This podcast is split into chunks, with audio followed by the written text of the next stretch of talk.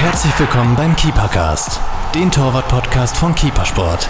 Und hier ist euer Host Martin Krenn.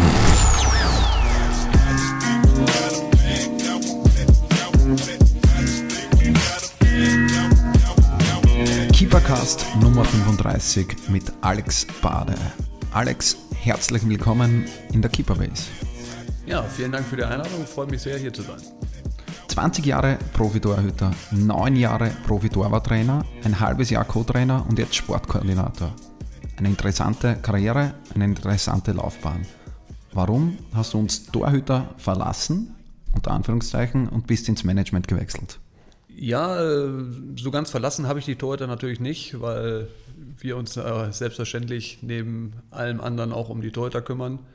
Äh, aber der Grund ist ganz einfach äh, natürlich mit meinem Chef Peter Stöger zusammenhängt, äh, der jetzt ja Sportvorstand bei Austria Wien geworden ist und mich einfach gefragt hat, ob ich Interesse habe, ihm da zu helfen oder zu unterstützen. Und da ich mit dem Peter sehr, sehr gerne zusammengearbeitet habe, war das für mich eigentlich keine Frage, auch was Neues anzufangen, was ja auch sehr spannend ist. Das heißt, der Wechsel weg vom, vom Profi-Torwarttrainer hat ja schon äh, vorher begonnen, als du bei Borussia Dortmund Co-Trainer geworden bist, auch mit Stöger. Äh, warum dieser Schritt? Ja, es ist ja in Köln äh, zu Ende gegangen. Das war ja nicht mein Wunsch, da in Köln aufzuhören. Und äh, der Peter hatte schon die Vorbereitung mit, mit Dortmund damals in, in die Rückrunde, hat er schon gestartet und es war ja eigentlich ein absoluter Freundschaftsbeweis im Prinzip vom Peter, dass er mich da noch mit dazu genommen hat. Und er war in Dortmund natürlich, bei der Größe des Vereins ist es ja kein Wunder, äh, schon, schon sehr gut aufgestellt in seinem Trainerstab und äh, hatte halt Torwarttrainer natürlich auch, äh, sogar zwei waren damals äh, tätig für, für Dortmund. Und um mich da wirklich noch, noch mitzunehmen, muss man natürlich da irgendwie eine andere Aufgabe finden. Inwieweit geht da das Torwartleben ab. 20 Jahre Profi-Torhüter und äh, knapp neun Jahre Profi-Torwarttrainer. Das vergisst man nicht von einem Tag am anderen. Äh, wie sehr fehlt es? Ja, gar nicht so sehr. Äh, als Aktiver war es tatsächlich so, dass nach einer irgendein, also es kam der Zeitpunkt, dass man einfach sagen musste, es reicht. Ja, also es, ich, ich habe es auch danach nie mehr vermisst da mich von einer Ecke in die andere zu schmeißen, was ich vorher äh, liebend gerne gemacht habe, äh, sondern wie gesagt, das Gefühl kam einfach hoch, es ist genug. Mhm. Ja, der, der, Teil der, des Lebens ist jetzt abgeschlossen. Äh, da war ich natürlich auch schon äh, fast 39, also habe da äh, sicherlich ein paar Jahre dann schon hinter mir gehabt. Äh, jetzt als Torwarttrainer habe ich natürlich auch sehr, sehr gerne gearbeitet, aber der Torwart verlässt mich natürlich nie. Ja, sowohl als Co-Trainer als auch jetzt als Sportkoordinator ist äh, meine Meinung zu den Torleuten natürlich immer gefragt gewesen oder beziehungsweise aktuell immer noch gefragt. Und von daher beschäftige ich mich natürlich weiter mit Torhütern. Also ich habe es ja nie, wie du schon vorhin sagtest, nie verlassen. Äh, rollen wir äh, deine Karriere von, von hinten auf. Äh, eine beliebte Frage von mir an meine Gäste, an unsere Gäste. Wie bist du eigentlich ins Tor gekommen? Ja, äh, klassische Geschichte eigentlich, äh, keine Lust zum Laufen. Äh, ich bin damals mit meinem Freund aus der Nachbarschaft, bin ich mit fünf Jahren schon in den Verein gegangen. Das war damals überhaupt nicht üblich, dass man so früh in den Verein ging. Und da mein Freund dabei war, standen wir eigentlich nur auf dem Feld rum und haben äh, in die Luft geguckt oder, oder Blümchen gepflückt oder was auch immer. Aber der Fußball hat uns nicht wirklich interessiert. Äh, mein Freund hat dann auch nach einem Jahr aufgehört. Ich bin noch da geblieben und hatte dann äh, lustigerweise einen anderen Nachbarn, der ein überragendes Torwartbuch hatte. Das habe ich danach leider nie mehr gefunden. Wie war der Titel? Ich, ich, weiß es leider nicht mehr. Ich weiß nur, dass es so ein, so ein bebildertes Buch war, was nur über einen Torwart ging. Mhm. Ja, mit, mit Techniken und äh, Ausrüstung und alles, was äh, über ein Torwart wichtig ist. Und das fand ich halt überragend. Ja, das, das habe ich äh, jeden Tag mir angeguckt und mit dem Nachbarjungen da zusammen durchgeblättert. Und dann haben wir halt auch im, im Garten haben wir dann die ganzen Techniken nachgespielt und ging dann halt so weit, dass ich halt zum Training dann irgendwann mit Handschuhen hingegangen bin. Mhm. Ja, und dann der klassische Weg dann wieder, irgendwann war der Torwart krank. Komm, du hast da Handschuh dabei, geh mal rein ins Tor. Ah, gar nicht so schlecht. Beim nächsten Turnier stell dich mal ins Tor. Oh, haben wir ja gewonnen. Und so ging dann halt der Weg immer weiter und dann bin ich halt im Tor geendet. So eine Story habe ich noch nie gehört. Äh, wirklich spannend. Dieses Buch würde ich wirklich gern wissen, was das für ein Buch ist. Wenn du es findest, sagst du mir sofort Bescheid. Ich, wie gesagt, ich habe es nie mehr gefunden. Es war aber wirklich, also zumindest in meiner Erinnerung war es einfach Wahnsinn. Hat dir dann im Laufe der Zeit äh, deine Größe auch geholfen? Natürlich, also ich war immer äh, der Jüngste und der, der Längste in, in meinen Jahrgängen. Und äh, das war dann natürlich dann prädestiniert für einen Torwart. Ja. Da war jeder Trainer froh, mhm. äh, dass er den längsten da hinten im Tor hatte. Mhm. Also klar wird mir das in irgendeiner Weise immer eine Hilfe gewesen sein. Das Fuß, Fußspiel damals war ja gar nicht wichtig eigentlich, oder? Wie, wie hast du das in Erinnerung? Ich bin ja schon ein bisschen älter, äh, das war überhaupt nicht wichtig. Äh, also man musste den Ball aus der Hand irgendwie weit nach vorne schlagen können. Mhm. Und ansonsten war das überhaupt nicht gefordert. Ich habe es auch nie gelernt. Äh, was mir dann in Köln, als ich dann in den Seniorenbereich kam, wurde mir, war mir das natürlich ein großer Nachteil. Weil ich habe damals zum Abstoß immer noch den Ball hingelegt und mein Libero damals, der hat den Ball dann nach vorne ge äh, geprügelt. Äh, bis dann irgendwann äh, unser, unser Manager kam und sagte, hör mal, das, bei so einem Verein wie dem 1. FC Köln geht das aber nicht, dass unser Libro hier äh, die, die Bälle nach vorne prügelt.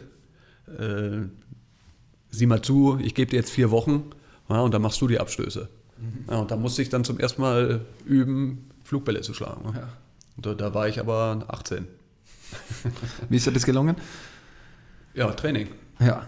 Da war wirklich ich habe Blut und Wasser geschwitzt dann im ersten Spiel. Ob ich den jetzt wirklich auch einigermaßen hoch bis zur Mittellinie kriege. Aber äh, irgendwie hat es dann, hat's dann funktioniert. Wie bist du da reingerutscht? Das du jetzt so, so, ganz locker erzählt. Dann bei Köln auf einmal war ich drin. Das war ja dann wahrscheinlich trotzdem schon eher professionelleres Umfeld. Wie ist dir das gelungen? Ja, ich kam damals im letzten Jahr A-Jugend äh, nach Köln und äh, habe dann ein Jahr A-Jugend gespielt äh, schon immer bei den Profis auch schon mittrainiert und auch Rolf Herings damals noch viel Torwarttraining gemacht, mit den, mit den Profitorhütern auch. Und habe dann äh, ganz normal den Weg an über die zweite Mannschaft erstmal gemacht. Mhm. Hat dann ein Jahr, damals war Erich Rutemöller noch, noch Trainer der Amateure. Äh, da habe ich dann angefangen im Prinzip.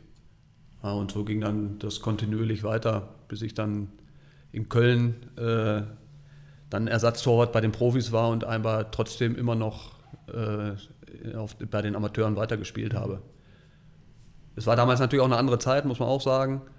Ja, heute kommst du mit 18 aus dem Nachwuchsleistungszentrum und wenn du nicht spielst, dann wechselst du den Verein. Mhm. Äh, damals bist du aus der Jugend hochgekommen und äh, dann haben sie dir gesagt, du bist ein Talent, trainier jetzt mal schön fünf Jahre mit und wenn du so 23, 24 bist, dann gucken wir mal, ob du das Zeug hast zu spielen. Mhm. Ja, so war der normale Gang, speziell bei den Torhütern. Und den hatte ich in Köln dann natürlich auch. Ja. Wann war so der Zeitpunkt für dich, so 16, 17, 18 Jahren, wo, wo du realisiert hast, boah, mit Fußball könnte ich eigentlich mein Geld verdienen und ich könnte leben davon? Äh, Geld verdienen, ehrlich gesagt, hatte ich das nie im Sinn, dass ich damit meinen mein Lebensunterhalt verdiene.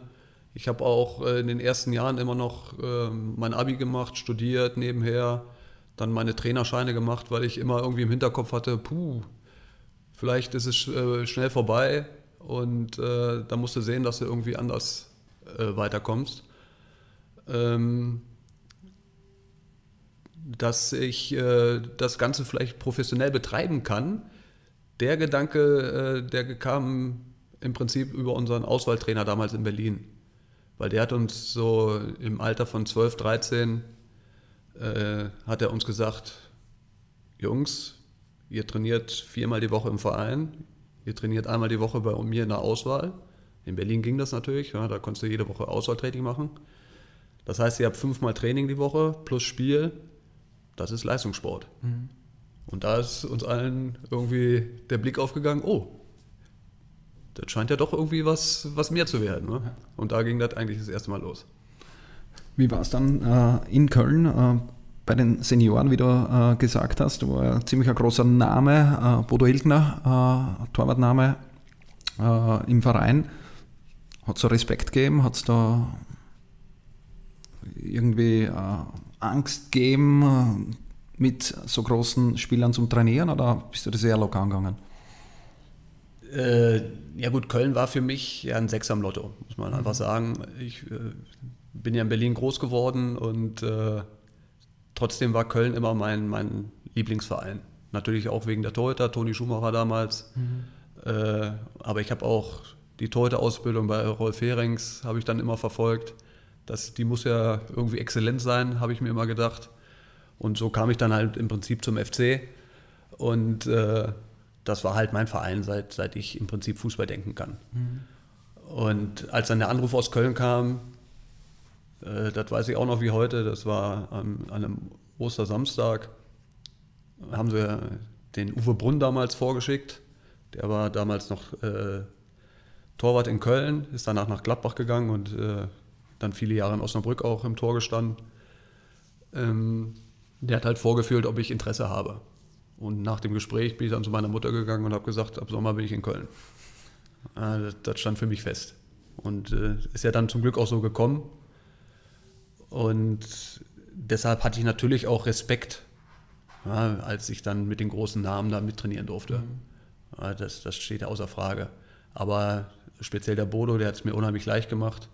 Das war ein, oder ist ein sehr, sehr umgänglicher Typ gewesen, äh, der damals ja auch noch sehr jung war. Mhm. Darf man ja auch nicht vergessen. Das war ja jetzt noch nicht so der mhm. alte Hase, wie er sonst normalerweise zu der Zeit im Tor stand. Ja. Und äh, das war mir eine große Hilfe und Unterstützung in all den Jahren. Gibt es da irgendwelche Background-Stories oder Geschichten, Bodo Ilgner, handschuhtechnisch hast du mir vorher im Vorgespräch schon gesagt, hast du dann auch Rausch-Handschuhe gespielt wie Bodo Ilgner, ist eine, eine Rausch-Ikone eigentlich.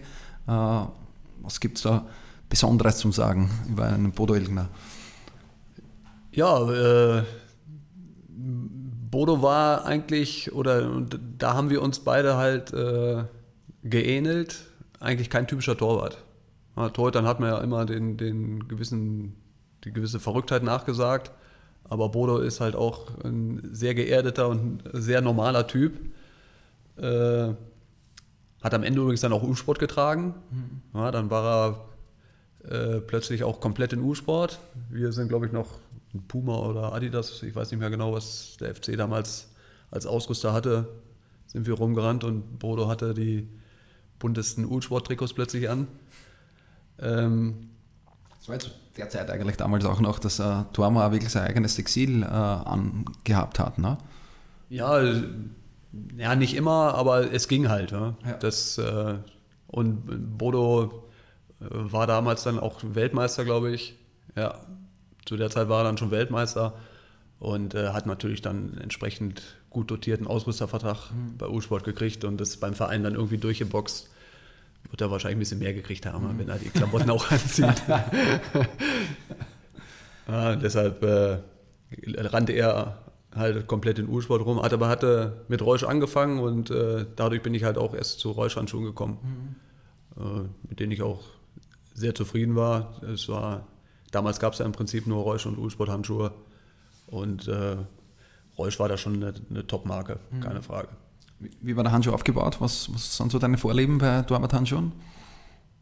Ja, das, das habe ich dann im Prinzip auch vom Bode übernommen. Der hatte auch schon so eine Innennaht.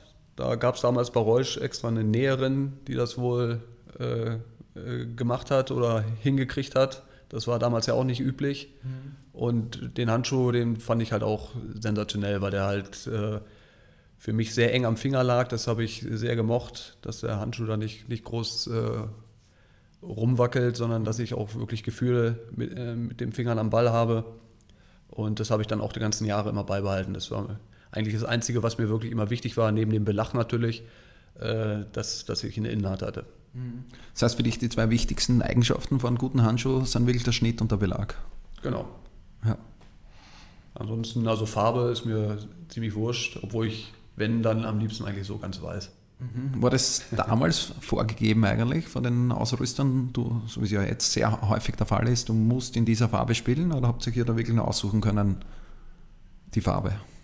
Ja, äh, das konntest du dir im Prinzip aussuchen, weil die, wie gesagt, es gab nur die zwei großen Marken und die haben natürlich mehrere Modelle damals auch noch auf dem, auf den Markt geworfen. Heute hast du ja fast äh, nur noch immer ein Topmodell, was mhm. über die Saison verkauft wird. Ja. Und äh, damals konntest du wirklich aus mehreren noch auswählen. Mhm. Das, ja. Und das war dem Ausrüster in der Regel auch egal, mhm. welches Modell du dann getragen hast. Mhm. Das heißt, dann bei Köln äh, hinter Bodo Ilgner, ich denke mal einiges gelernt, aber eigentlich wenige Einsätze, viel auf der Bank gesessen. Wie, wie bist du damit umgegangen? Ich meine, zu der Zeit warst du noch jung, war da eher so, wie du vorher schon gesagt hast, das ist eh normal, jetzt sitze ich mal auf der Bank, jetzt spiele ich einmal nicht, aber meine Chance kommt noch. Ja gut, ich hatte halt das Glück oder das war halt auch der Plan, dass ich halt immer in der Amateurmannschaft gespielt habe. Mhm. Und die hat damals bis auf eine Saison, äh, hatte immer in der höchsten Amateurklasse gespielt. Dritte Liga war das damals noch, Oberliga hieß sie. Und äh, das waren halt auch, wie im Westen halt üblich, waren das schon äh, auch fordernde Spiele. Mhm. So bei Rot-Weiß Essen an Alten Hafenstraße und so. Also das hatte schon Profi-Flair. Äh, von daher hatte ich schon meine Einsätze immer und meine regelmäßige Spielpraxis. Äh, der Nachteil war, dass ich eigentlich nie einen Tag frei hatte. Mhm. Ich habe samstags auf der Bank gesessen, sonntags hat äh, eine Amateurmannschaft gespielt. Mhm. Montags, wenn die Profimannschaft frei hatte, war immer Torwarttraining-Tag mhm. von Rolf Herings. Da hatten wir immer anderthalb, zwei Stunden Torwarttraining. Da musste ich natürlich auch antanzen, einen Tag nach dem Spiel. Mhm. Und dienstags ging halt die normale Doppelschicht wieder los. Und äh, teilweise habe ich auch äh, dreimal am Tag trainiert zu der Zeit. Zweimal Profis, abends noch bei den Amateuren mit trainiert, wenn es irgendwie. Aus eigenem Interesse? Einfach weil du mehr wolltest? Ja, es war mir im Prinzip wurscht. Ne? Also ich war immer froh, wenn ich auf dem Platz stand und trainieren konnte, weil ich immer dachte, äh, je mehr ich trainiere, umso besser wirst du wahrscheinlich. Mhm. Und äh, deshalb, äh, es war ja nicht, nicht, regelmäßig so, dass ich jetzt dreimal am Tag Training hatte, aber es kam halt häufiger mal vor. Mhm. Ja, wenn, wenn unten halt einfach ein Torwart auch gebraucht wurde, bin ich halt direkt weitermarschiert mit meinen Klamotten. Äh, aber das äh, ist ja irgendwie am Ende trotz der wenigen Freizeit ist das ja alles irgendwie ausgegangen. Ja. Was war das Besondere am Torwarttraining von Rolf Herings? Ja, der Rolf war ja ein äh, alter Leichtathlet, ein Speerwerfer und hat sich äh, ja die ganze Schusstechnik und alles hat er sich praktisch selber antrainiert, weil er es ja nie als, als Jugendlicher gemacht hat und war natürlich ein überragender Spezialist, was Bewegungsabläufe anging. Er hat auch an der Sporthochschule doziert äh, auch hauptsächlich im Leichtathletikbereich, aber wie gesagt, Bewegungsabläufe äh, waren dadurch natürlich äh, sein absolutes Steckenpferd.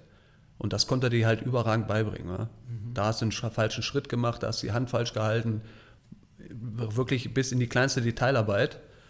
Äh, das Training selber war jetzt äh, nicht spektakulär, sondern er hat halt viel geschossen. Das konnte er dann nach all den Jahren natürlich auch fantastisch. Mhm. Äh, aber es war jetzt nicht großartig abwechslungsreich, mhm. weil er hat aus allen Lagen geschossen, aber er wusste halt immer genau, wo er hinschießt mhm. und was er damit erreichen wollte. Und so hast du halt alle Bewegungsabläufe, ob es das einhändige Fausten ist oder was auch immer, hast du dann im Laufe der Woche immer wunderbar trainieren können. So Bewegungsabläufe verbessern heute mit technischen Hilfsmitteln wahrscheinlich viel leichter wie zu der Zeit damals, ne? weil der hat wahrscheinlich selber schießen müssen, hat dann auf euch schauen müssen und euch ausbessern müssen. Ne? Wenn ihr jetzt ein, ein, Video oder sogar ein Handy dabei habt, dann kann man das im Nachgang anschauen und ja. kann es gemeinsam analysieren. Das heißt, war wahrscheinlich eher schwer für ihn trotzdem. Ne? Ja, natürlich. Äh, aber am Ende ist das ja das Geheimnis, ich habe es ja dann selber erlebt, ist das ja das Geheimnis eines guten äh, Torwarttrainers. Äh, tatsächlich auch zu schießen und trotzdem irgendwie zu sehen, ob er jetzt einen falschen Schritt macht oder nicht. Ja. Mhm. Und äh, am Ende entscheidet ja nicht die, die Übung oder der, der Aufbau des Trainings, sondern ich glaube, die, die Analyse ist halt entscheidend. Ja? Mhm. Ob, ob du jetzt ein guter Torwarttrainer bist oder nicht. Mhm. Äh, du musst halt sehen, was dein Schützling falsch macht. Mhm. Ja, und dann musst du ihn halt auch entsprechend verbessern können.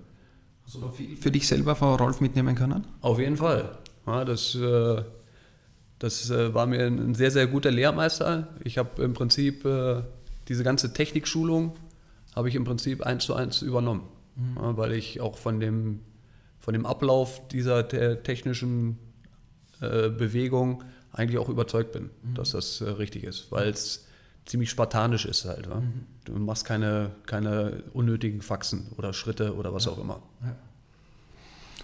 Nach Köln kam Uerdingen, äh, wo du eigentlich in den vier Jahren einige Einsätze hattest. War es für dich dann wichtig, trotzdem einen Schritt zu setzen äh, in eine Mannschaft, die vielleicht nicht so groß ist vom Namen her, aber äh, als Nummer eins zu spielen?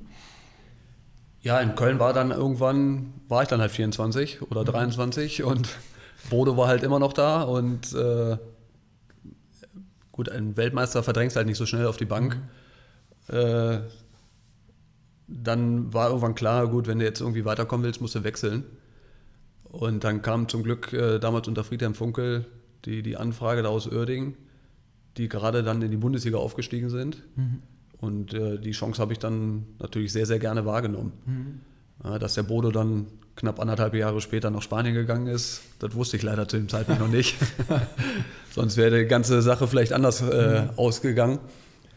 Aber äh, ich will da gar nicht äh, groß meckern, weil der Weg nach Oerding war für mich schon sehr wichtig, weil ich da war, war ich natürlich jetzt ein gestandener Profi im Prinzip. Ja. Da war ich nicht mehr der Junge, der bei den Amateuren spielt und irgendwie aus dem Nachwuchs kommt, sondern wie da war ich schon anerkannt. Wie schwer denkst du, ist denn das eigentlich für einen, für einen jungen Spieler, generell jetzt, der vom eigenen Nachwuchs kommt und sie dann wirklich, wie du gerade sagst, dort war ich gestanden und äh, beim vorigen Verein bin ich vielleicht eher aus der, der, der Jugendtorwart, zweiter Torwart äh, gewesen. Äh, wie holt man sich die Anerkennung, dass man vielleicht im eigenen Verein auch der gestandene Profi ist? Ja gut, am Ende geht es halt dann über Leistung. Du bist in der Kabine, bist du immer anerkannt, wenn du Leistung bringst. Mhm. Und äh, ich konnte es halt äh, zu meiner Zeit in Köln nie machen, weil äh, ich halt nie spielen konnte. Mhm. Ja, und dann bist du natürlich immer der, äh, oder bleibst immer im Prinzip auf der, auf der Stelle stehen. Ähm, beim Timo ist das ja jetzt zum Beispiel eine andere Geschichte. Mhm. Also Timo Horn jetzt in Köln. Ja. Äh, der kam auch aus dem eigenen Nachwuchs. Und äh, dadurch, dass er natürlich dann ans Spielen kam und, und dann auch gut gespielt hat und seine Leistung gebracht hat, hat er natürlich jetzt das Standing äh, als vollwertiger Profi im Prinzip. Mhm. Ja. Mit welchem Alter hat Timo dann das erste Mal gespielt? Äh, das müsste 18 oder 19, irgend sowas in dem Dreh hat er angefangen. Das wäre zu deiner Zeit eigentlich unmöglich gewesen, oder? Dass man wirklich an 18-jährigen Tor die Chance gibt zu spielen. Ne? Ja, also war überhaupt nicht üblich. Der Ausnahmefall war ja auch der Bodo Egner damals, der dann auch mit 21 oder 20 ins Tor kam. Mhm. Aber auch nur, weil der Todi Schumacher da sein Buch geschrieben hat und, und äh, den Verein plötzlich verlassen musste. Mhm. sonst wäre in Köln auch keiner auf die Idee gekommen, den Bodo ins Tor zu stellen. Ja. Der war ja auch äh, damals schon, schon kurz vorm Wechsel. Mhm. Der war, glaube ich, mit, mit Nürnberg, wenn mich nicht alles täuscht, war der schon klar. Und äh, da haben sie den Wechsel ja wieder rückgängig gemacht. Mhm. Ja. Also dann wäre die Karriere von ihm vielleicht auch ganz anders verlaufen. Ja. Wie wichtig war Uerdingen dann die, die Spiele? Das war dann Zweitliga, glaube ich, oder? Ja, ja, wie gesagt, ich bin zur ersten Liga gewechselt, dann war aber Bernd Dreher damals äh, Torwart, als Ausstiegstorwart natürlich dann auch äh, entsprechend erstmal gesetzt, äh, sind dann aber im zweiten Jahr abgestiegen und äh, dann hat der Verein halt gesagt, jetzt verlängern wir mit dem Bernd nicht mehr, äh, sondern setzen auf dich und dann habe ich halt meine Einsätze dann in der zweiten Liga gekriegt. Mhm. Und das, im ersten Jahr war es noch ein bisschen holprig und schwierig, weil ich auch äh, A, haben wir nicht so gespielt, wie ein Bundesliga-Absteiger normalerweise spielen sollte. Hatten ein bisschen, bisschen Stress mit unserem Trainer damals. Und äh, im zweiten Jahr äh, hat das dann alles etwas besser funktioniert. Wir haben eine gute Runde gespielt und da habe ich dann auch äh, eine ordentliche Saison gespielt und dann kam ja dann auch die nächste Anfrage dann direkt mhm. aus Hamburg damals. Genau, das war Hamburg Bundesliga dann. Ja. Äh, mit der Intention von dir oder wie war der Plan, dann geht es Bundesliga wieder und spielt dort oder, oder ich muss dort kämpfen um die Nummer 1? Wie war der Wechsel? Ja, der Wechsel war schon, dass äh, ich eine Chance habe. Mhm. Und äh, damals kam Hans-Jörg Butt gerade ins Tor in Hamburg und äh, hatte natürlich schon ein paar Spiele gemacht, aber mir war klar, okay, äh, wenn du irgendwie es schaffen willst, und das war über all die Jahre immer mein Ziel, ich wollte immer Erstligatorhüter werden, mhm. da, da, war das ganze Bestreben bei mir ausgerichtet. Äh, wenn du es halt in der ersten Liga irgendwie schaffen willst, dann ist das halt eine Chance. Mhm. Der ist noch kein etablierter Torwart gewesen, der Butti, damals, äh, als ich kam. Und dann klappt es vielleicht. Vielleicht nicht direkt am Anfang, aber mal schauen. So, und dann bin ich halt nach Hamburg gegangen. Gut, Hans-Jörg Butt ist dann durchgestartet, wie das halt so ist. Das habe ich in meiner Karriere häufiger erlebt, dass äh, meine Torwartkollegen ihre beste Saison immer dann gespielt haben, wenn ich gerade da war. Hast du die so gepusht? Ich habe die so gepusht, wahrscheinlich. habe ich mir auch eingeredet, dass das daran liegen muss. Ja, aber Butti war dann auch wirklich außergewöhnlich. Also sehr gut gehalten, hat äh, 15 Elfmeter-Tore geschossen und dazu noch sieben gehalten. Also das, das war eine Fabelsaison. Wir sind ja dann äh, am Ende im ersten Jahr, glaube ich, dann Sechster oder Siebter geworden und im zweiten Jahr dann Dritter. Und das, das zweite Jahr war wirklich ein unglaublicher Rausch. Mhm. Also ich habe in Hamburg dann am Ende leider kein Spiel gemacht, aber es war trotzdem eigentlich die beste Mannschaft, äh, bei der ich anwesend war. Die haben wirklich fantastischen Fußball gespielt. War es für dich rückwirkend äh, betrachtet trotzdem die richtige Entscheidung, die, die es zu probieren, sagen wir mal so, äh, in der Bundesliga, wie du gerade gesagt hast, unbedingt Bundesliga-Torhüter äh, zu werden? Oder wäre es nicht besser gewesen, in der zweiten Liga zu bleiben und zu spielen? Weil es ist ja Liga, Ligenunabhängige jetzt, ist ja für unsere Zuhörer, wir haben auch viele Amateur-Torhüter äh, als Zuhörer und das ist das Gleiche. Gehe eine Liga weiter rauf und muss kämpfen oder bleibe eine Liga weiter unten und weiß ich, da bin ich fix die Nummer eins. Ja, es ist. Äh, ich glaube nicht, dass es da einen allgemeingültigen Ratschlag geben kann. Das musst du so oder so machen, sondern muss man wirklich im Einzelfall immer gucken. Äh, bei mir war es damals, äh, wenn man den Weg von Uerdingen danach äh, betrachtet, den sie dann auch direkt nach meinem Weggang äh, im Prinzip eingeschlagen haben, sind ja auch dann, glaube ich, direkt im nächsten Jahr oder danach das Jahr abgestiegen aus der zweiten Liga. Äh, dann war es natürlich richtig. Mhm. Auch wenn ich dann am Ende es wieder nicht geschafft habe, jetzt Erstligatorwart zu werden. Äh, aber trotzdem äh, war es richtig, diese Chance zu ergreifen. Mhm. Weil so viele Chancen in der ersten Liga ins Tor zu kommen, kriegst du halt nicht. Das, äh, das war mir ja auch klar. Und deshalb war das für mich richtig. Ob das jetzt heute für jeden immer noch so gilt, muss wirklich nicht sein. Weil äh, es ist ja heute auch nicht unüblich, dass man einen Torwart aus der zweiten Liga holt und ihm auch sofort komplett vertraut und ihm den Stammplatz praktisch zusichert. Mhm. Ja, das war damals eigentlich fast undenkbar. Mhm. Nach Hamburg ging es wieder zurück zum Herzensverein, zum, äh, zum FC Köln. Äh, unter welcher Voraussetzung?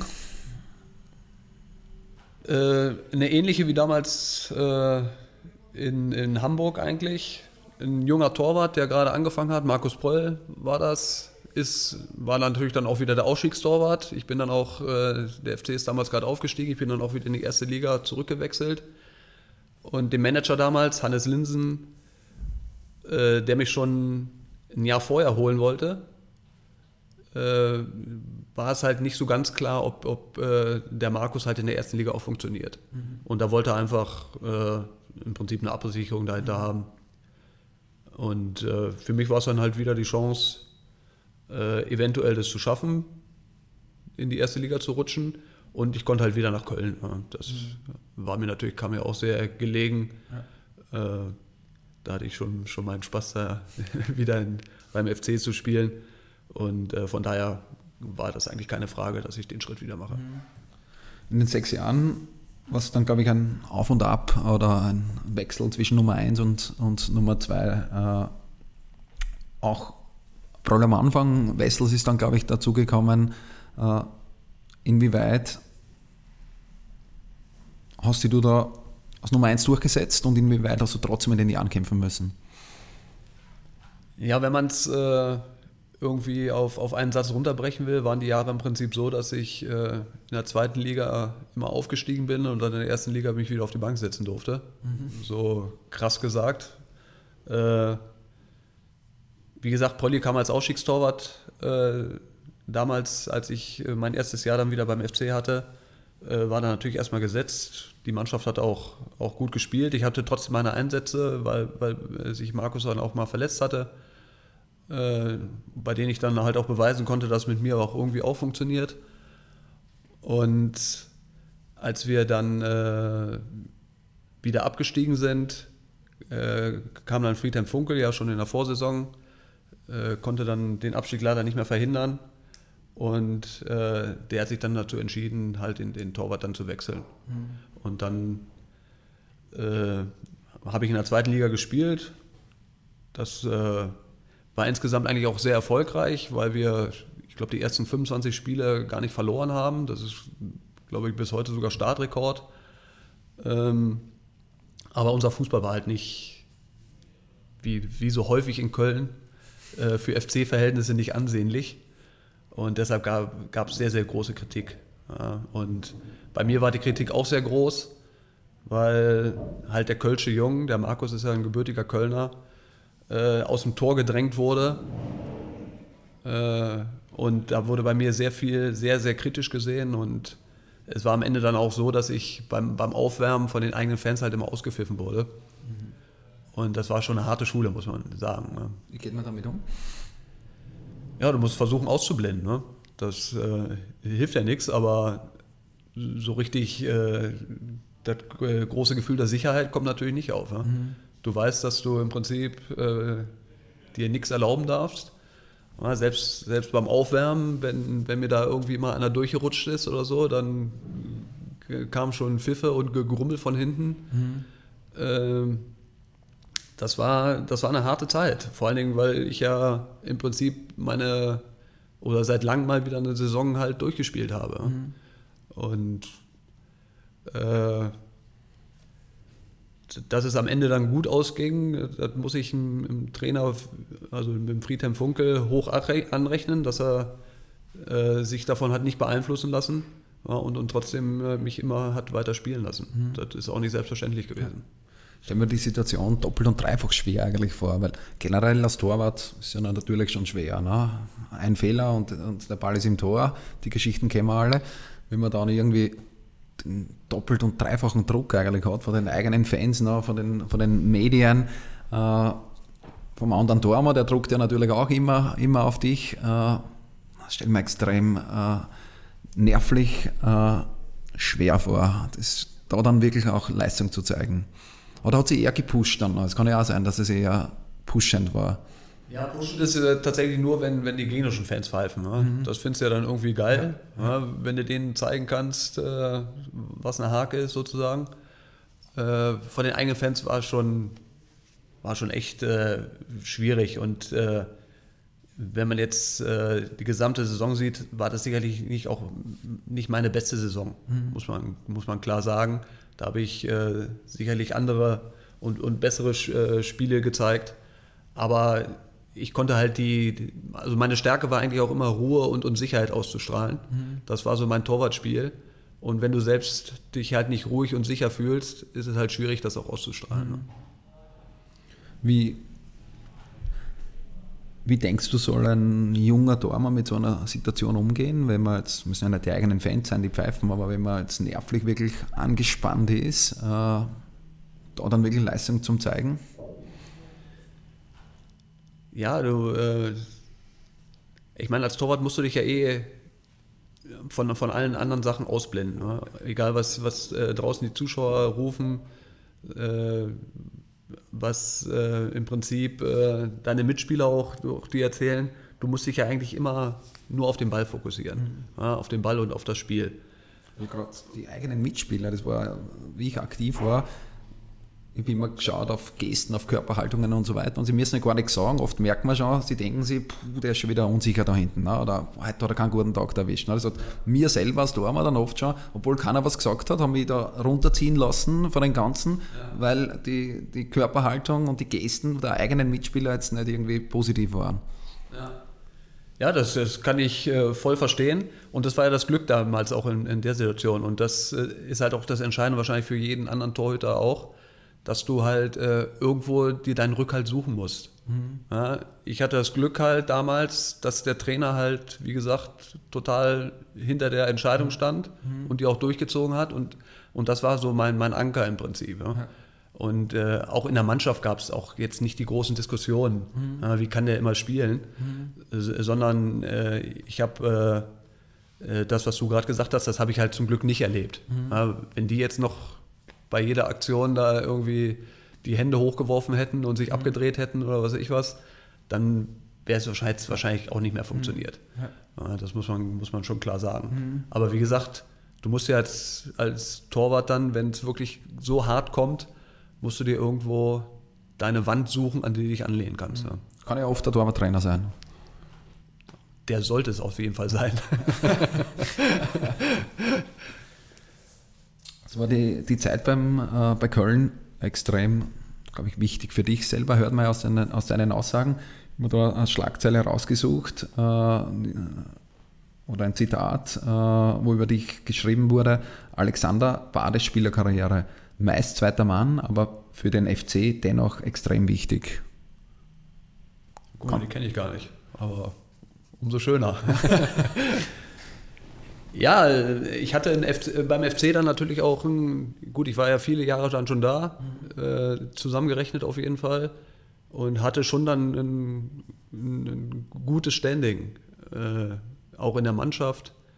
Äh, war auch fast eigentlich jedes Jahr im Mannschaftsrat, auch wenn ich nicht gespielt habe. Mhm. Die, äh, die, Trainer äh, wussten, dass sie sich auf mich verlassen können, äh, egal ob ich jetzt äh, spiele oder nicht spiele, was am Ende wahrscheinlich sogar teilweise äh, schlecht für mich war, mhm. ja, weil wenn dein Trainer weiß, okay, der Junge funktioniert, egal ob der jetzt spielt oder nicht spielt, ja, dann kann ich ihm bei engen Entscheidungen, ja gut, dann lasse ich ihn halt draußen. Mhm. Ja, bei dem weiß ich, das funktioniert. Wie gesagt, das wird auch häufig wahrscheinlich äh, nicht gut gewesen sein für mich, aber so war es halt. Äh, wird mir am Ende auch trotzdem auch irgendwo geholfen haben, weil ich dadurch ja trotz meiner wenigen Spiele äh, halt auch immer wieder einen Vertrag gekriegt habe. Mhm. Das ist ja auch nicht selbstverständlich gewesen. Und äh, von daher ist mein, mein Ansehen in, in Köln natürlich dann auch immer weiter gewachsen.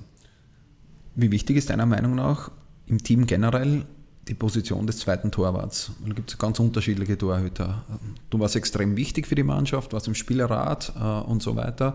Es gibt dann zweite Torhüter, die nur Stress machen, weil sie unbedingt spielen wollen. Wie siehst du generell die Position des zweiten Torhüters? Äh, die halte ich äh, schon allein aus den eigenen Erfahrungen für, für sehr, sehr wichtig, äh, weil du natürlich auch Ruhe brauchst. Ja, du brauchst die Ruhe für deinen ersten Torwart, ja, weil der sonst Schwierigkeiten haben wird, Leistung zu zeigen, wenn es nur Theater gibt. Mhm. Und du brauchst die Ruhe natürlich auch für die Mannschaft, weil die wird, wenn es irgendwie ein, Thema ist, äh, wer von den Torhütern jetzt spielen soll, wird die irgendwann auch gespalten sein. Mhm. Ja, die einen werden dem Torwart vertrauen, die anderen dem anderen Torwart. Und dann äh, hast du halt nicht mehr diese, diese Einheit, die eigentlich für einen Erfolg unabdingbar ist. Mhm. Ja, und deshalb ist ein zweiter Torwart äh, eine eminent wichtige, aber auch eine brutal schwierige Rolle, weil du musst halt immer trainieren, immer Leistung zeigen, immer Leistung bringen, wenn es gefordert ist. Ja, das kann ja von einem Moment auf den anderen, mhm. musst du ja plötzlich da sein. Aber trotzdem halt nie unzufrieden sein. Ne? Nicht schlechte Laune verbreiten, nicht dich hängen lassen, weil das strahlt dann halt auf die Mannschaft und auf die gesamte Trainingsqualität aus. Also ist, wie gesagt, sehr, sehr wichtig, aber auch sehr schwer. Wie, wie bereitet man sich dann auf diesen einen Moment vor, wenn jetzt irgendwie 30 Spiele auf der Bank sitze und ich komme nie rein und dann im 31. Spiel komme ich plötzlich rein, weil sich der erste Dormer äh, verletzt. Wie schaffe ich das, dass ich diese Anspannung dann wirklich in jedem Spiel haben, wo ich nicht spiele? Ja gut, die, du hast natürlich nicht die Anspannung, wie wenn du spielst, vorm Spiel. Mhm. Das ist ja völlig normal. Ja, dass, wenn, du, wenn du weißt als äh, Torwart, dass du auf der Bank sitzt, dass du dann anders ins Stadion fährst, als wenn du, mhm. wenn du anfängst. Äh, trotzdem musst du dich natürlich äh, vorbereiten, seriös vorbereiten, äh, dich vernünftig warm machen. Ja, das gehört ja alles dazu. Konzentriert sein, die Mannschaft vielleicht pushen. Ja, das äh, sind alles so Elemente, die dich ja dann auch selber auf ein, auf ein anderes Level hieven. Und da musst du natürlich sehen, dass du halt auch die Trainingswoche gut bestreitest vorher. Weil daraus kannst du dann halt im Prinzip nur dein Selbstvertrauen ziehen. Ja, du musst dann halt äh, in, den, in den Trainingseinheiten und vor allen Dingen auch in den Trainingsspielen, musst du dann äh, versuchen, wirklich dich selber auch zu pushen, um da Leistung zu bringen und daraus äh, Selbstvertrauen zu ziehen. Ne? Ich habe immer, ich war immer der Glücklichste, wenn wir das Trainingsspiel gewonnen haben, weil dann habe ich mich einfach selbstbewusst gefühlt. Ja, und daraus habe ich äh, dann auch meine Stärke gefühlt. Und wenn du dann samstags auf der Bank sitzt und weißt, du hast gut trainiert und hast auch im Training im Prinzip alles hinter dir gehabt, was im Spiel passieren kann, ja, dann bist du ja automatisch ruhig. Ja, wenn, du, wenn du weißt, dass nichts anderes passieren kann, als was im Training passiert ist, ja, und du alles trainiert hast, was soll passieren? Genau, du fühlst dich bereit Genau. Ja. Die, nach Köln die letzten Jahre und ein paar Vereinswechsel, Bochum, Paderborn, Dortmund, Bielefeld. Wie waren die letzten drei Jahre deiner Karriere und warum dann die Entscheidung, äh, altersbedingt wahrscheinlich, äh, zum Aufhören? Ja, äh, in, in Köln war es dann irgendwann vorbei, weil der Trainer, ich hatte ja auch ein entsprechendes Alter schon, der Trainer Latour war es damals, der wollte unbedingt einen neuen Torwart verpflichten. Und dann ist mein Vertrag einfach nicht mehr verlängert worden. Und äh, mein alter Torwarttrainer war in Bochum der, und mein alter Trainer auch mit Marcel Koller und, und Peter Greiber, äh, die mich dann in Bochum dazugenommen haben. Äh, habe dann tatsächlich auch noch ein paar Spiele da gemacht. Äh, anscheinend nicht so gut, äh, weil dann im Winter wurde dann äh, Jaroslav Dropny dann dazu geholt. Äh, aber es war insgesamt völlig okay, den, den Schritt dahin gemacht zu haben. Und danach war es im Prinzip eigentlich nur noch, äh, wie ich es immer sage, äh, so eine Art äh, Blauhelm-Geschichte, beziehungsweise ich bin mit meinem, mit meinem Blaulicht, muss man ja eher sagen, bin ich immer hingekommen, wenn irgendwo ein Notermann war. Ja, also in, in Dortmund hatte Weidenfeller eine schwere Verletzung. Ja, dann bin ich von Paderborn, wo ich dann noch äh, hingewechselt bin davor, äh, bin ich dann halt nach Dortmund gekommen im, im Winter, einfach um auszuhelfen. In Bielefeld war es ähnlich. Der äh, Ron Fernandes hatte eine schwere Kreuzbandverletzung. Ja, dann bin ich dann halt auch noch dahin äh, hinzugekommen, trotz meines Alters, weil sie einfach äh, plötzlich Bedarf hatten, den sie nicht vorhergesehen haben und äh, sind dann irgendwie auf mich gekommen, weil ich ja natürlich eine Historie auch als Banktorwart habe, der immer irgendwie funktioniert hat. Ja. Das kam mir dann am Ende meiner Karriere, kam mir das alles wieder zugute. Sprich, eine sehr, sehr lange Karriere, ich habe es am Anfang schon gesagt, 20, 20 Jahre Profi-Torwart, aber auch viele Vereinswechsel. Generell stellen wir sich das Profileben sehr schön vor. Luxus, Glamour heutzutage, doch so der ständige Vereinswechsel, Ortswechsel, Arbeitgeberwechsel ist ja auch nicht immer schön, oder? Nö, natürlich. Also wenn es nach mir gegangen wäre, hätte ich die ganze Karriere in Köln gespielt. Da wäre ich äh, sehr zufrieden mit gewesen. Aber ich bin auch nicht böse, dass ich äh, so viel kennenlernen durfte im, im, im, in meiner Karriere. Ähm, hatte auch das Glück, dass das meiste auch im, Westen lag. Da habe ich viel von meinem Wohnort aus gemacht mit, mit Pendeln. Also, dass wir halt also die ganze Umzieherei nicht jetzt so, äh, so den ganz großen Stress mit hatten. In Hamburg ging das natürlich nicht, aber das war jetzt auch nicht so schlimm, weil Hamburg ist ja auch eine ganz nette Stadt. Da kann man schon mal leben. Äh, am Ende gehört es aber halt zum Profileben dazu, ja, dass du mit diesen Unwägbarkeiten und mit diesen äh, Wohnortwechseln, das, das musst du alles verkraften, weil sonst, äh, sonst brauchst du dir den Beruf nicht aussuchen. Das muss man ja auch fairerweise sagen. Ja. Also wenn du so an deinem Freundeskreis hängst äh, und du immer in einer Stadt bleiben musst, dann musst du dir wahrscheinlich einen anderen Beruf suchen. Wie waren die 20 Jahre finanziell für dich? 20 Jahre Bundesliga-Profi, wenn man das heute ist, hat man irgendwie die Vorstellung, man muss ich nie wieder was arbeiten äh, und kann nur mehr urlauben. Ist es für dich auch so? Ja, schön wäre es. äh, leider nicht. Also das Jahr Arbeitslosigkeit, das ich jetzt leider erleiden musste, das tat mir auch schon weh. Ähm, und natürlich gab es zu meiner Zeit auch nicht den Verdienst, den es heute gibt oder den Durchschnittsverdienst. Und zum anderen natürlich äh, habe ich ja jetzt nicht so oft gespielt. Ich meine, das ist am Ende auch das Einzige, worauf ich so ein bisschen stolz bin. Ja, ich habe äh, sehr viele Verträge und sehr viele Jahre Profi hinter mir mit unheimlich wenigen Spielen. Ja, das muss auch erstmal einer schaffen. Ja, ist so. ja, auch wenn ich mein Ziel jetzt als wirklich vollwertiger Erstligatorwart vielleicht am Ende dann leider nicht erreicht habe, auch wenn ich natürlich meine Erstligaspiele jetzt gemacht habe. Aber trotzdem habe ich halt eine lange Zeit hinter mir. Nur war ich halt aus den jetzt bekannten Gründen halt immer irgendwie nur so eine Backup oder Unterstützung oder Konkurrent. Und da gab es natürlich auch nicht die, die Monsterverträge, ist ja klar. Und wenn du dann nicht spielst, damals war sehr viel noch äh, erfolgsabhängig, mhm. ja, mit, mit äh, Spielprämien, Leistungsprämien, äh, dann kriegst du natürlich auch nicht so viel. Mhm. Ja. Ja, gut, bei mir kam dann privat auch noch eine Scheidung dazwischen, das kostet ja auch leider immer Geld. Mhm.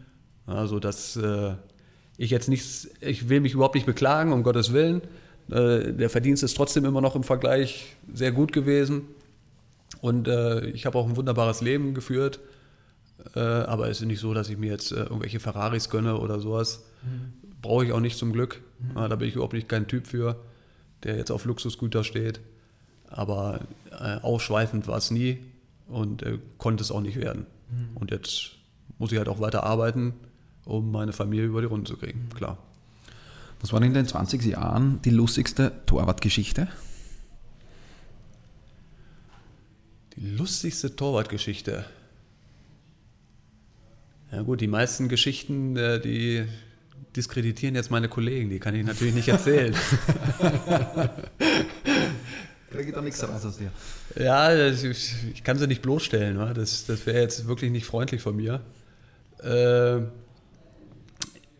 ich kann, ich weiß nicht, ob es wirklich lustig ist, aber ich habe mich ja mit meinen meisten Kollegen habe ich mich wirklich sehr gut verstanden. Äh, der einzige, mit dem ich so ein bisschen Stress hatte, war ein, ein Torwartkollege in, in Uerdingen, ja, der dann äh, aus, aus einem kleinen Verein äh, nach Uerdingen kam und, und seine erste Profijahre in Uerdingen hatte. Und der meinte, er müsse mich um, um, jetzt äh, wegdrängen, ist ja auch legitim, gar keine Frage. Aber er hat dann halt so, so Psychotricks veranstaltet, die ich dann wieder lustig fand, weil die einfach so, so kindisch waren. Äh, was weiß ich. Handschuhe verstecken? ja, zu der Zeit bist du als Torte immer noch aufs Doppelzimmer gekommen. Ne? Das war ja, du hattest eh immer Doppelzimmer noch damals äh, vor den Spielen. Und die Torte waren halt immer zusammen auf dem Zimmer, egal ob die sich jetzt verstanden haben oder nicht. Die wurden immer zusammengesteckt. Und äh, er meinte dann halt immer, ich habe halt immer Mittagsschlaf gemacht und so Geschichten halt, um mich aufs Spiel vorzubereiten. Und er meinte halt immer, mich da stören zu müssen. Mhm. Ja, hat dann immer den Fernseher extra laut gemacht dann hat er irgendwie gesehen, dass ich doch geschlafen habe, dann hat er ihn halt noch lauter gemacht. Ja. So, so Kindereien halt, ja. Dann ist er mal aufgestanden und gegen mein Bett gelaufen. Und mir, mir hat das alles wirklich null ausgemacht. Das mhm. hat mich überhaupt nicht interessiert, was der da für Faxen gemacht hat. Aber äh, er meinte das halt in der Form irgendwie machen zu müssen, um mich aus dem Konzept zu bringen. Gut. Aber die andere lustige Geschichte, weil wir ja gerade von der Oerding-Geschichte reden. Äh, ich habe ja von dem, von dem Trainer erzählt, mit dem es ein bisschen Stress gab. Äh, und der hat mich dann auch irgendwann tatsächlich aus dem Tor genommen. Und dann kam mein Konkurrent halt rein, er hat sein Ziel halt erreicht. Mhm. Und ich habe, äh, überheblich wie ich war, habe dann eine Wette eingegangen mit äh, meinen äh, Mitspielern und habe gesagt, äh, in fünf Spielen spiele ich eh wieder. Ja? Und wenn nicht, dann rasiere ich mir eine Glatze.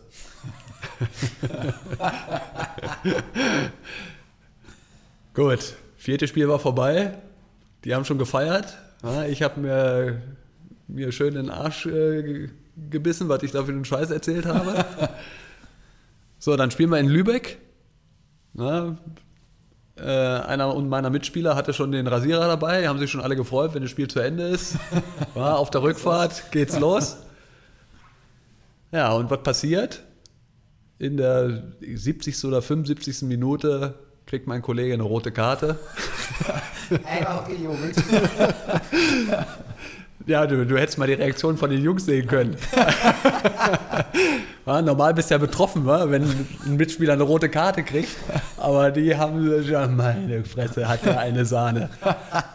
Ja, und dann stand ich im Tor wieder. Und äh, meine Haarpracht, äh, die nicht vorhandene, die ist mir zum Glück erhalten geblieben. Ich wollte schon vorher sagen, ich hätte kein Foto mit Glatze von dir ja. irgendwo gefunden. Kommen wir zu, zu der Zeit, als, äh, als äh, in Köln dann wieder Retour, äh, deine Zeit als Torwarttrainer. Wann hast du für dich entschieden, dass du generell Torwarttrainer werden möchtest? Ist es parallel schon gelaufen? Ja, ich habe schon in Berlin damals äh, als Jugendlicher habe ich schon schon der F-Jugend trainiert. Ich habe dann in Köln im Prinzip die F-Jugend gegründet. Die gab es äh, damals in Köln noch nicht. Die haben erst mit der E-Jugend angefangen. Da war ich sozusagen ja, auch etwas, äh, was ich mir ans Revier heften kann, was aber keinen interessiert. Ich bin sozusagen der erste F-Jugendtrainer des ersten FC Köln. Vorreiter. genau. Äh, habe da auch eine C-Jugend trainiert, habe die Torleute der A-Jugend trainiert, alles in Köln noch. Äh, habe meine Trainerscheine dann im, im, Laufe der Zeit gemacht, äh, bis zum A-Schein zumindest. Äh, und hatte halt immer im Plan, im Fußball willst du eh bleiben. Mhm. Ist, ist klar. Oder? Aber eher der Plan wirklich der Torwarttrainer oder, der Trainer oder, oder war das egal? Mir persönlich war es egal, aber es war natürlich mir auch schon klar, dass äh, es wahrscheinlich eher in Richtung Torwarttrainer geht, als dass es irgendwie was anderes wird. Und äh, ich hatte dann das Glück, dass die äh, Station in Bielefeld dazu kam, am, am Schluss noch, wegen der Verletzung, wie ich vorhin schon sagte, da vom, vom Rowan Fernandes. Und der Torwarttrainer da war damals Thomas Schlieg und ist ja bis heute ein, ein anerkannter äh, äh, Torwarttrainer in Deutschland und ein absoluter Fachmann auf seinem Gebiet. Und äh, als der äh, Rowan dann damals wieder fit war, dann im Winter, hatte ich dann halt das Glück, dass äh, der Thomas mich im Prinzip an die Hand nahm, mich in alle Geheimnisse in Anführungszeichen eingeweiht hat, wie er äh, äh den, den Torwarttrainer oder den Beruf des Torwarttrainers sieht und ich konnte dann halt gleichzeitig im, im Nachwuchsbereich wieder als Torwarttrainer arbeiten. Ich habe dann die, die ganzen Nachwuchstrainer zusammen mit einem Kollegen noch äh, trainiert und die von der zweiten Mannschaft und habe dann parallel mich im Prinzip nur noch fit gehalten äh, bei den Profis und, und äh, war halt Torwarttrainer. So, und dann äh, kam die Kölner Geschichte dazu, als ich äh, damals in Köln als Spieler äh, mich verabschieden musste, hat der äh, Michael Mayer, der damalige Manager, äh, wahrscheinlich ein ähnlicher Überschwang wie ich mit meiner Glatzenwette, hat er mir gesagt, äh, wenn irgendwann was ist, ich kann mich jederzeit wieder melden. Mhm. Die Tür ist immer offen für dich. Na gut, und äh, dann habe ich halt jedes Jahr bei ihm angerufen. Ne? Wie sieht's aus? Haben sie was? Ja, meiste Zeit hat er halt nichts gehabt. Und äh, nach der, direkt im Anschluss an das Bielefeld-Jahr, die mich eigentlich auch behalten wollten, dann im, im Torwarttrainerbereich, äh, kam dann halt die Ansage von Michael Mayer, ja, könnte sein, dass ich was für dich habe, weil der Christoph Daum in die Türkei geht und eventuell den Torwarttrainer, den Holger Gerke damals, mitnimmt. Mhm. So, dann hatte ich mich dann auch schon mit dem zukünftigen Cheftrainer Svonimir Soldo getroffen, äh, der da nichts gegen einzuwenden hatte, dass ich den Job übernehme. Hat sich dann noch ein bisschen gezogen, weil der Holger äh, noch nicht so hundertprozentig wusste, ob er die Geschichte Istanbul jetzt angeht oder nicht. Am Ende hat das dann für mich zum Glück gemacht und ich konnte direkt, hatte halt das Glück, dass ich direkt nach meiner Spielerkarriere im Prinzip als Torwarttrainer in der ersten Bundesliga anfangen konnte. Also das war schon eigentlich sensationell. Mhm. Wer war da der Nummer 1 Torhüter zu der Zeit? Äh, Farid Mondragon. Ja. Wie alt war er zu der Zeit? Äh, in den späten 30ern auf jeden ja. Fall. Äh, ich weiß nicht älter. genau. Ich war nicht älter, aber fast gleich alt.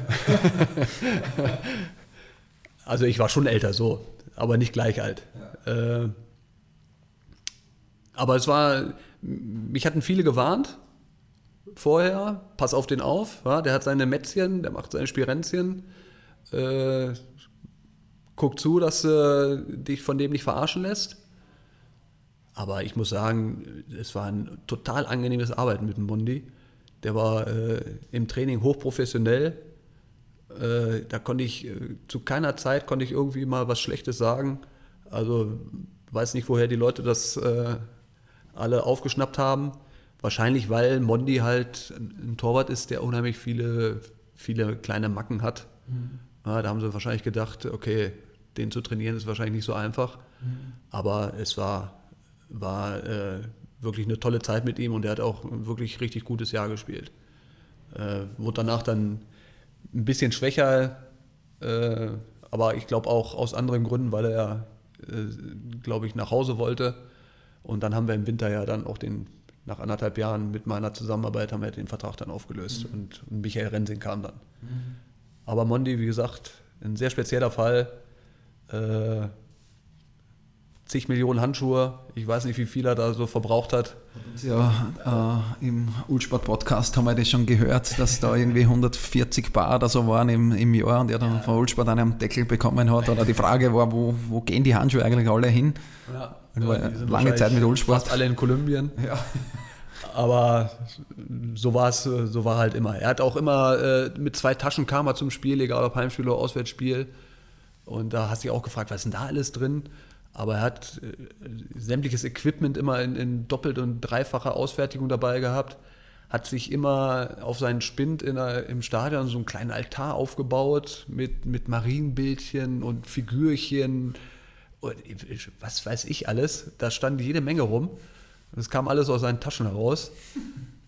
Ja, und äh, er hat eh immer gebraucht, so in der Vorbereitungszeit, äh, bis man zum Aufwärmen rausging.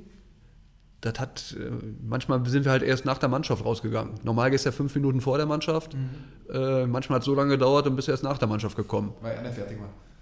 Weil er nicht fertig war. Er ist dann nochmal ins Bad gegangen oder nochmal die Handschuhe, dann hat er sich wieder in, den Socken hochgezogen oder den Schuh nochmal geschnürt. Irgendwas ist ihm immer eingefallen. Ja, aber da wollte er mal extrem cool sein. Auch vor dem Spiel direkt. Mhm. Ja, da waren alle draußen, Schiedsrichter hat schon zehnmal reingepfiffen, äh, alle haben auf Mondi gewartet. Ja. Also das, das war schon üblich. Hat nicht aus der Ruhe bringen lassen. Überhaupt nicht. Ich glaube, das, das gehörte so zu, zu seinem Ablauf. Der, der brauchte das anscheinend. Mir persönlich war es völlig egal weil äh, ich ja auch die Einstellung als, als Torwarttrainer habe, dass äh, ich am Spieltag die Jungs völlig in Ruhe lasse. Mhm. Mir, also ich gebe da keine Vorgaben oder du musst das machen oder du musst das machen, das heißt, sondern äh, am, das, am Spieltag Aufwärmen ist wie dort, wo man möchte. Genau.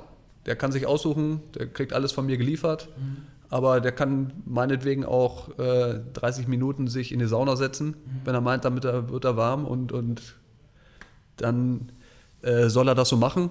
Am Ende geht es halt nur darum, der muss sich aufs Spiel vorbereiten und dann soll er es auch nach seinen Wünschen machen. Mhm. Ist halt mein, mein mhm. Gedanke dahinter.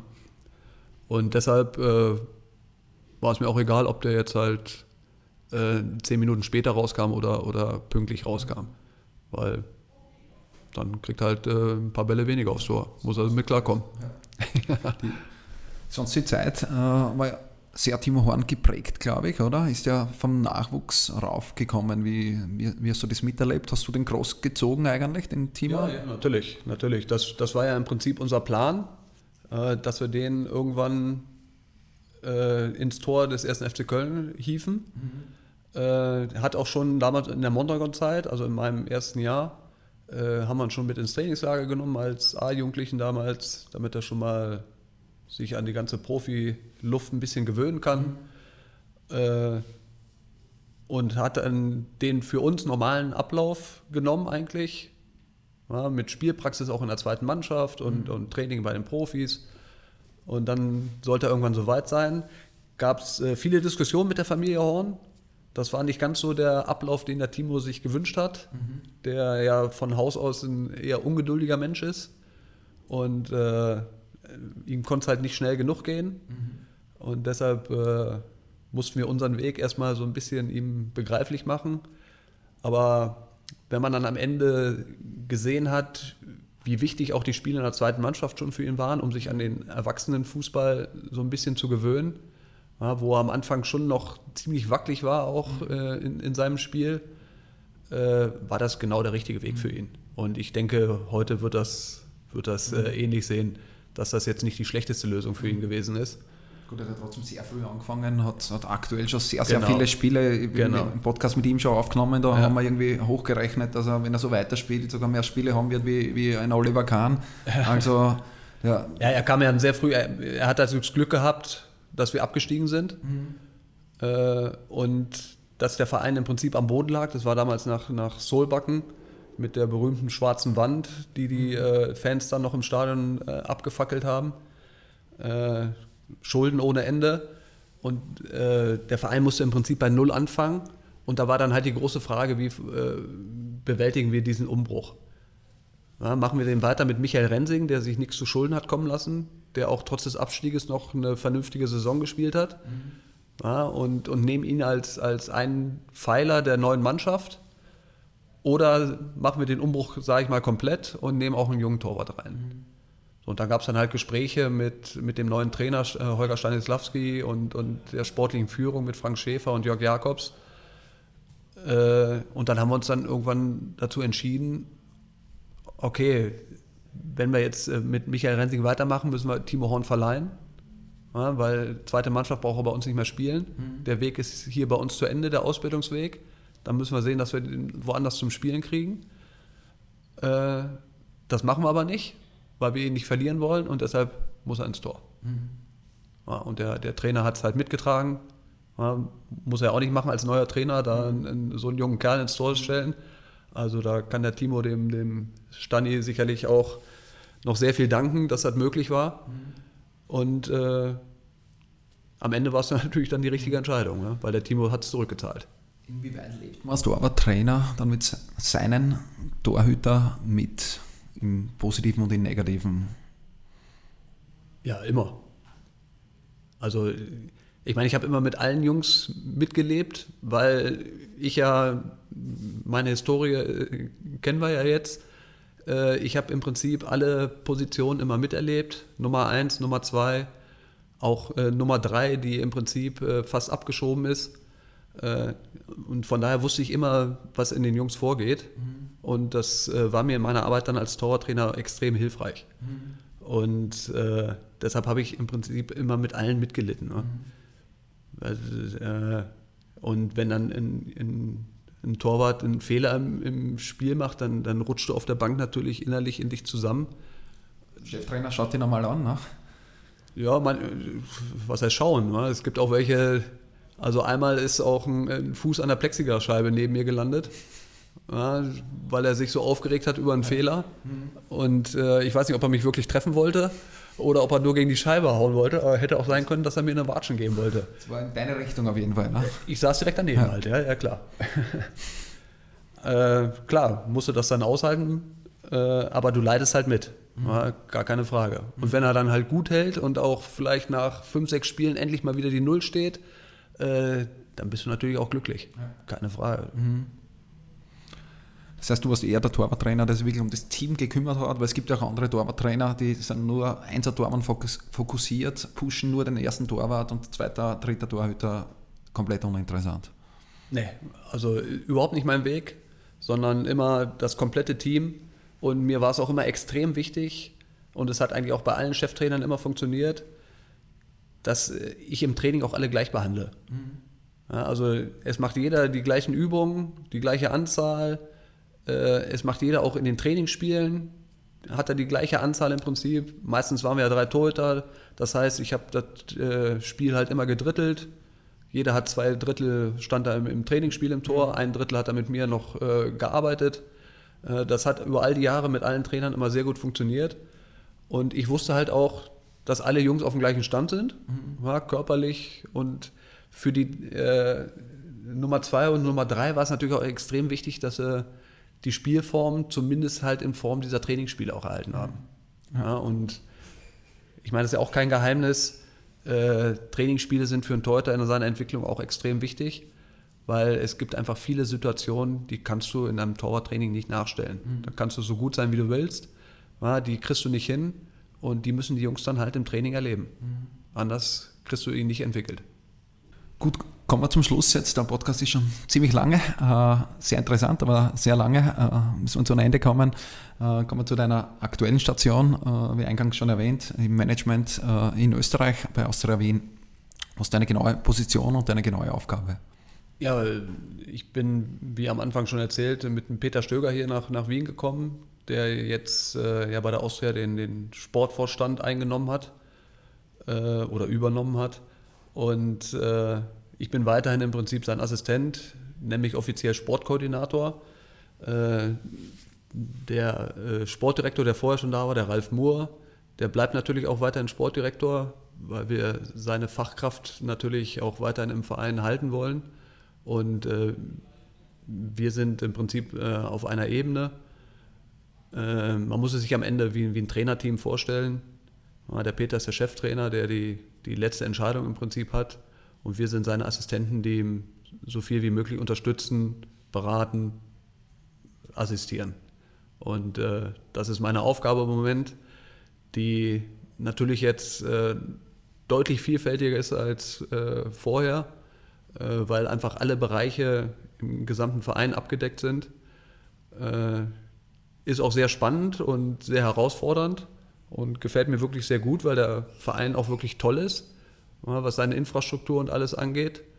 Äh, Gibt es hier große Möglichkeiten, glaube ich.